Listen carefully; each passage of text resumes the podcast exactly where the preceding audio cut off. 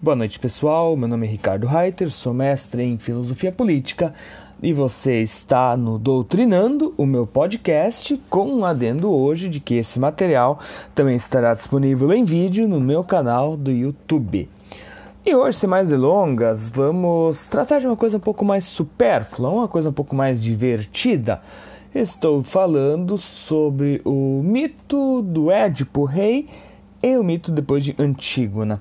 Uh, aqui eu vou adotar a versão do Sófocles uh, e a partir dela, então, eu vou fazer reconstrução, até porque quando a gente trata de mitologia, a gente também tem que entender que há uma certa problematização, porque as fontes variam, correto?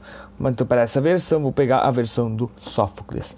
Então, sem mais delongas, põe fone de ouvido, pega o café e vem comigo. O mito do Édipo rei é talvez de todos o mito mais interessante, uh, muito por causa daquilo que o Freud depois vai desenvolver lá como complexo de Édipo e tal. Acho que dentro de todos os mitos gregos, de todos os mitos gregos, o mito do complexo de, o, complexo o, o mito de Édipo, desculpa, ele é ele é reconhecido todos não dá para generalizar como todos, mas muitas pessoas já ouviram falar. E, e ele acontece, se desenrola numa das cidades mais emblemáticas da mitologia grega, que é a cidade de Tebas, que é a cidade depois onde é que nasce Hércules e tal. Bem, sem mais delongas, para que a gente possa uh, entender um pouco esse mito e também daqui poder mais ou menos entender o que é o tal do complexo de Édipo, né? Vocês conhecem Freud, né?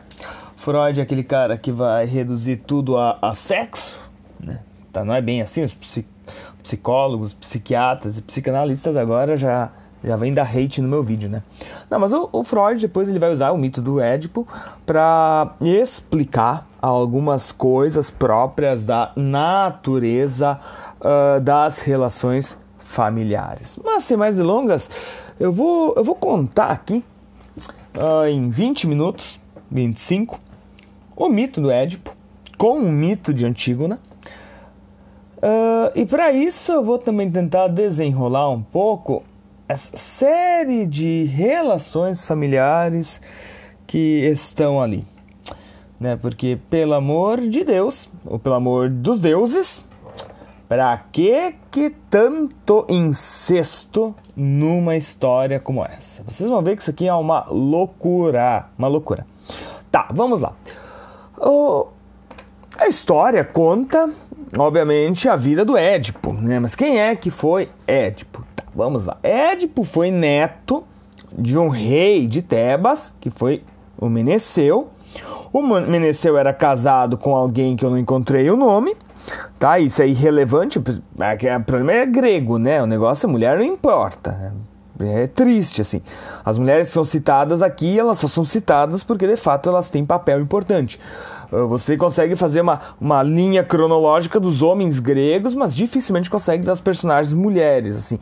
Uh, né? Porque tem pouca história de fato. Mas as histórias onde aparecem as mulheres são histórias muito boas. Tá, o Meneceu ele teve dois filhos, a, a, princípio, pelo que eu consegui ver. Um é o Creonte e a outra é a Jocasta. Nós vamos falar do Creonte e nós vamos falar da Jocasta. Mas vamos começar falando da Jocasta primeiro. Tá. A Jocasta era casada com Laio. O Laio era o rei de Tebas. Tá? Ah, não era o Creonte? Não, não era o Creonte, era o Laio. Tá bom? O Laio herdou o trono. Tá? Uh, e Jocasta e Laio tiveram um filho chamado Édipo. Olha que coisa maravilhosa! Tiveram um filho Édipo. É uma criança normal e tal. Um dia o Laio foi lá visitar o oráculo de Delfos. Eu acho que os gregos eles já deveriam ter aprendido que não se visita o oráculo de Delfos, porque o desgraça, desgraça, desgraça, desgraçado é bom, né? O desgraça porque tu não, tu não tem uma história da mitologia grega que o cara foi consultar o oráculo de Delfos e o oráculo falou: Ei, meu, beleza, tu vai viver feliz para sempre. Não. É só morte e desgraça. E os gregos continuavam indo lá visitar o oráculo de Delfos, né? Para quem jogou Assassin's Creed Odyssey, não tem como não fazer uma referência, né, a jogos. Quem jogou Assassin's Creed Odyssey uh, viu que toda a, a trama da história começa lá com o oráculo de Delfos também. Tá, vamos lá. O Laio foi lá consultar o oráculo de Delfos e tal, e aí sai, eh, foi revelado a Laio, como já era de se esperar, que uma tragédia iria uh, marcar sua vida. Laio sofreria dos males que assombram os deuses gregos, que é o mal do patricídio. Uh, ou seja, Laio seria, como Cronos o foi, morto pelo seu filho. E o Laio já tinha Édipo, né? Eu, não, na verdade, acho que Laio ainda não. A mulher, a Jocasta ainda não havia concebido, uh, concebido Édipo à luz, né? Não havia dado a luz a Édipo. Acho que ela estava grávida, se não me engano. Uh, me faltam os detalhes. Tá, é aqui que acontece: o Laio chega em casa, né? Édipo nasce e o Laio o condena Édipo à morte. Mas o Laio, ele não quer ter o sangue do filho nas próprias mãos, porque isso também uh, iria irritar os deuses, você matar o seu próprio filho, né? Porque o filho é uma dádiva, é uma dádiva, tu não pode chegar a matar o filho, então é tipo, o, o Laio, pessoal, ah, vou fazer uma coisinha legal aqui, né? Vou levar ele pra floresta, e eu vou amarrar ele numa árvore para que os lobos o matem, né? eu não tenho culpa, né? Eu deixei o guri lá no mato. Se ele morrer, a culpa é dos lobos, não é minha. Fico de bem ali com Zeus, com Hera e show de bola, vida que segue. Acontece que o Laio foi. foi res... uh, Laio não, o Édipo foi resgatado por uns pastores. Ele era um bebê. E, e, bem, foi criado pelos pastores. E o Édipo nunca soube que ele era um adotado. E um dia, né? Uh, o Édipo também foi se consultar lá com o oráculo de Delfos. Ô, oh, desgraça, né, Édipo? Se tivesse ficado em casa cuidando das ovelhas, tu era mais feliz. E aí foi-lhe revelado que uma tragédia estava eh, em curso na sua vida. Ele iria ser o responsável por matar o seu próprio pai. O Édipo fica desesperado, porque ele acha que ele é o filho lá do pastor. Não volta para casa. Foge e aí se bota a caminhar, né? Vai embora, vai embora, vai embora. E um momento ou outro, uh, até onde eu sei, agora aqui o que eu vou falar é bem inseguro, tá? Eu me vem à mente, assim, faz tempo que eu, que eu li Édipo Rei. Uh, eu fui reler agora, mas, né, falta um pouco de vontade às vezes. Mas até onde eu sei, certa, certo, certo momento da, da caminhada, o Édipo precisa atravessar uma ponte, ou talvez não, mas enfim. Acontece que ele tem que fazer uma travessia de um lado e do outro lado vem o Laio. Uh, e os dois se desentendem e partem para um X1 ali e o Édipo então mata Laio. Ou seja, Édipo cumpre a sua profecia, sem saber que ele havia matado Laio. E ele não sabe que matou Laio. Hum, demora para saber. E vai, segue seu caminho até que ele chega à entrada de Tebas, depois de um tempo. Uh, quando Lai é morto, quem assume o rei, reinado é Creonte, tá? O irmão de Jocasta, tá bom? É, só que tem um problema em Tebas. Tem uma esfinge em Tebas, né? O bicho horroroso do diabo, né? Um leão com corpo de mulher, com asas de águia, garras de águia. O bicho é terrível, ele mata todos aqueles que cruzam o seu caminho e que não conseguem porventura decifrar os seus enigmas. O Édipo se depara com aquela criatura monstruosa que lhe pergunta: O que queres, reles mortal, que ousas cruzar aqui a minha estrada? E o Édipo diz: Ei, eu quero seguir, né? Não quero treta, não. E a esfinge dá-lhe uma gargalhada. Você que me viu, agora precisa decifrar o meu enigma. E o Ed, tá, tá, tá, né, meu? Manda ver. E, o, e, e, e a esfinge diz: Olha, quem de manhã caminho sobre quatro patas, à tarde caminho sobre duas, e ao anoitecer caminho sobre três. Quem sou eu? Decifra-me ou te devoro. O Édipo pensou um pouquinho, a, a, a Esfinge já estava arrumando a mesa ali pro jantar, já estava certo que, o, né, que ia banquetear ali o Édipo, e o Édipo diz, então, tu és um ser humano. Ele diz tu é um homem, né? Mas, ô, oh, machismo desgraçado. Tu é um ser humano. De manhã, ao, ao, ao amanhecer nessa vida, tu engatinha sob quatro patas, como um bebê. No, no, no, no meio-dia, né? Durante o dia, no, no, no auge de sua vida, você caminha sobre duas. E ao envelhecer, no, caso no anoitecer, você caminha sobre três com auxílio de uma bengala. A esfinge, então, de, indignada e, e, retraída e vendo que foi derrotada, devora-se a si mesma e se destrói. Édipo entra na cidade, o povo fica incrédulo por tê-lo visto uh, vencer tal demônio, tal, tal criatura horrenda e como havia uma promessa feita em Tebas de que aquele que derrotasse a esfinge se tornaria rei, Creonte, mesmo contra a vontade, entrega a Édipo a coroa do reino de Tebas. O Édipo não é burro, ele viu ali que tinha uma, né, uma Jocasta ali, viuvinha. A Jocasta era bonita, o Édipo disse, ah, mas olha só, estou precisando de uma esposa, temos uma viúva que é rainha, olha que coisa legal. E se casou então com Jocasta. Queridos, vamos fazer um pause. Vocês estão entendendo o que está acontecendo aqui? O Édipo, filho da Jocasta e do Laio, matou o pai, sem saber que era pai, e se casou com a mãe, sem saber que era mãe.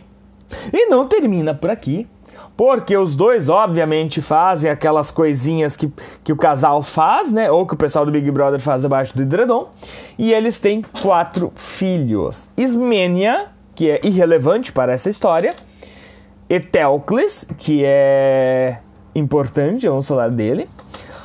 Polinices, que é um ressentido desgraçado, já vamos falar dele. E Antígona, que é uma personagem peculiarmente interessante. Ou seja, o, o, o, o Édipo é, ao mesmo tempo, pai e irmão de seus filhos. Olha que coisa maravilhosa, né? E a gente aqui preocupado com a família tradicional brasileira. Olha que coisa linda, que exemplo que os gregos nos dão, né? Tá, vamos, vamos lá.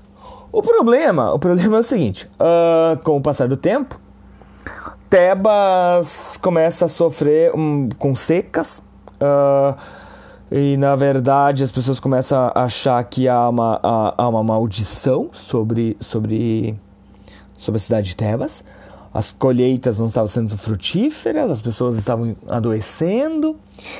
E o, o, o Édipo, ele vai lá conversar com, com o velhinho, eu esqueci o nome agora, é irrelevante, que vai dizer, olha, o problema todo é que essa terra, essa terra está maculada com o sangue de um assassino, né? O, não foi feito justiça ao rei Laio. E o Édipo, então, disse, mas então faremos justiça a Laio? Vamos encontrar o assassino e condená-lo à morte ou à expulsão das terras?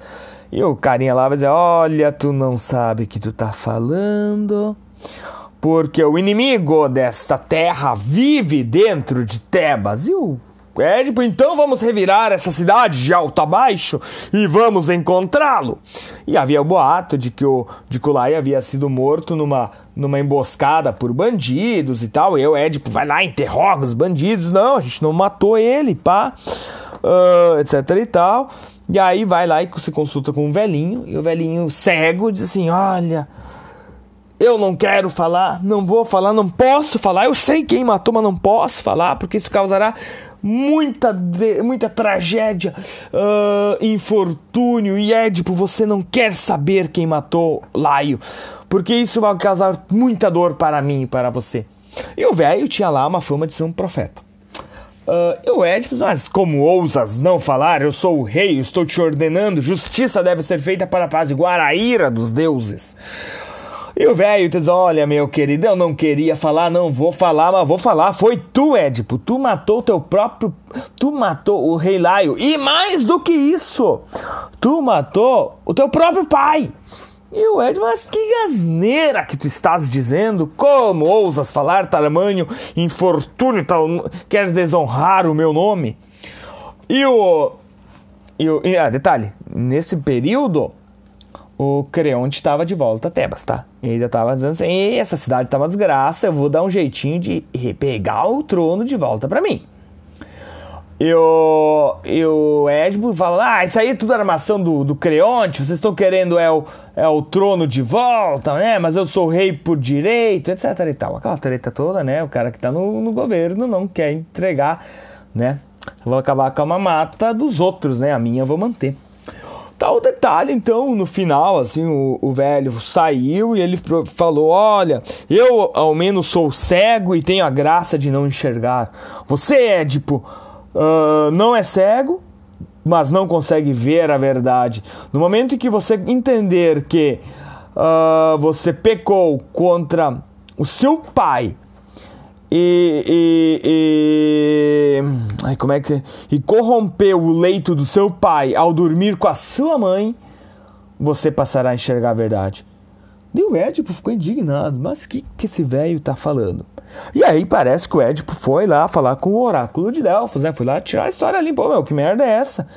E aí o oráculo então revela toda a verdade ao Édipo, ao menos é isso que eu me lembro, assim, tá? Enfim, o Édipo fica sabendo de toda a treta, e arranca os seus próprios olhos, e porque, né, segundo consta, ele teria proferido as seguintes palavras, mais ou menos: De que me servem estes olhos que me permitem ver, mas não enxergar aquilo que estava claro na minha frente?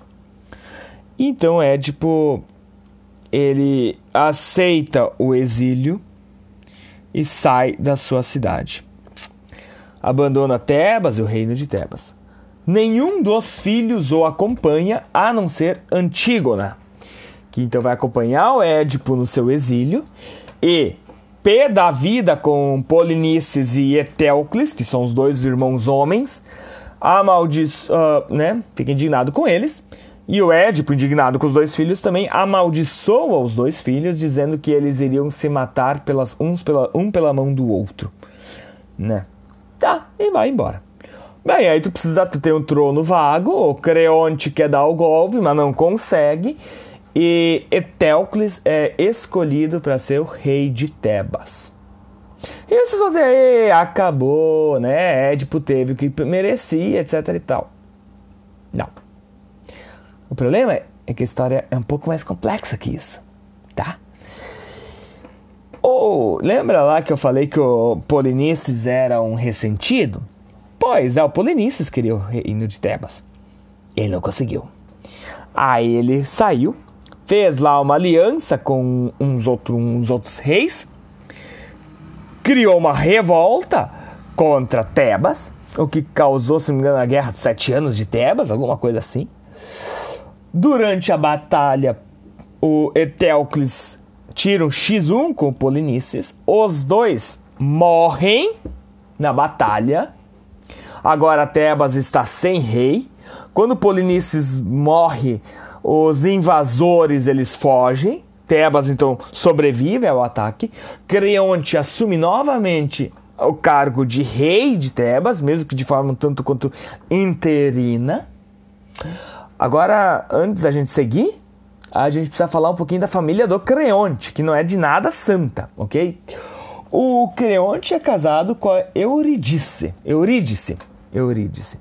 Nota mental: quando você precisar de um nome de filhos, vá para as histórias gregas. Tá.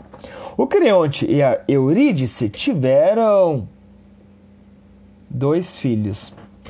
Na verdade, tiveram três, mas eu acho que eu cometi um erro aqui. Tá, dois. Enfim, dois filhos, mas só um interessa, tá? Talvez três. Em Emon e Meneceu. Tá, Emon é o mais relevante para essa história. O, o, o, por que, que Emon é relevante? Porque o Emon é nada mais, nada menos do que noivo de Antígona. Noivo, tá? Noivo. Tipo assim, ele tava pegando a prima dele. É isso, ele estava afim de pegar a prima dele. Oh, que coisa louca isso, né, meu? Incesto é o que não falta na história. Tá, mas o que, que aconteceu? Aconteceu o seguinte: lá quando Polinices morreu, O Creonte uh, deu a Eteocles o status de um herói de Tebas, porque ele morreu defendendo a cidade. E Polinices foi deixado no campo de batalha, uh, foi proibido de ser enterrado, de ser sepultado. Quem o sepultasse seria morto, porque ele era um inimigo de Tebas. Só que Polinices era irmão de Antígona. E Antígona não queria uh, deixar né, o irmão ali, porque se você não fosse sepultado, você não teria as honras uh, do, do mundo pós-vida, né?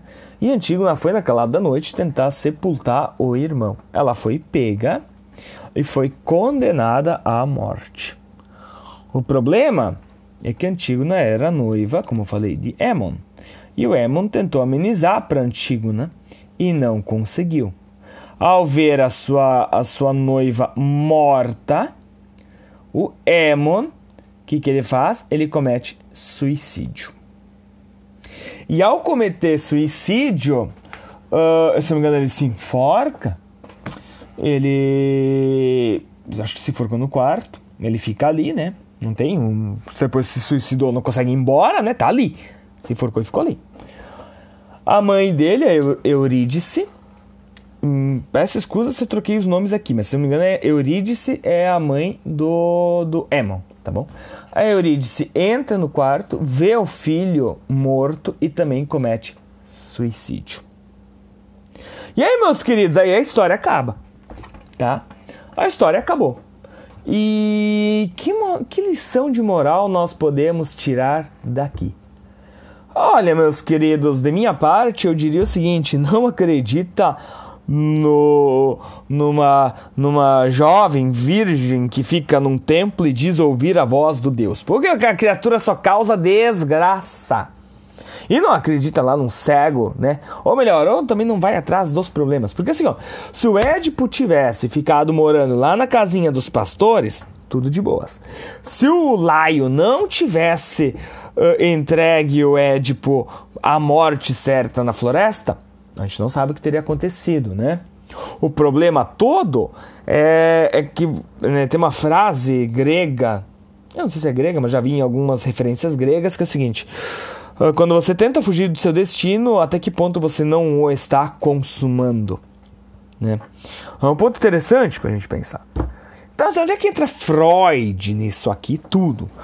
Olha, meus queridos, o Freud é um cara inteligente, lá do século XIX, se eu não me engano. E ele vai dizer: olha, existe uma coisinha que a gente tem que entender aqui. Porque a, a, o, o, hum, o retrato da família do Édipo seria, digamos, o retrato da família tradicional burguesa, ou da qualquer família tradicional. Por quê? Você tem um pai e uma mãe. O pai tem medo de ser substituído pelo filho em todas as instâncias, inclusive no leito. Isso é Freud falando. O maior medo do pai é que o filho dê um pega na mãe, tá? E aí você tem um problema. Vocês sabem, ou se vocês não sabem, não, vocês vão começar a perceber que há uma idade há uma idade onde a criança deixa de ser criança e ela começa a entrar em constantes conflitos com a figura paterna.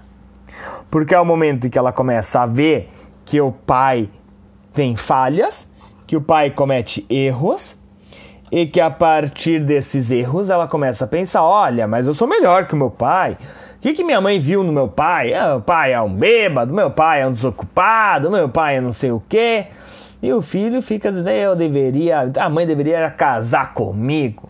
Esse é o tal do complexo de Édipo, né? O conflito do pai, do filho com o pai.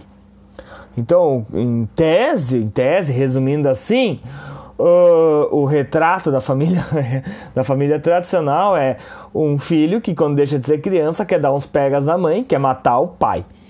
E por la, pelo lado feminino, tu teria, se não me engano, o complexo de Electra, se eu não me engano, posso estar errado aqui agora nos nomes, aonde acontece o inverso, né? Que a mãe também quer dar uns pegas no. que a filha quer dar uns pegas no pai em detrimento da imagem da mãe. Quem nunca, né? Chegou ali na adolescência, olha pra mãe e diz: Ei, mãe, eu sou muito mais bonita que tu.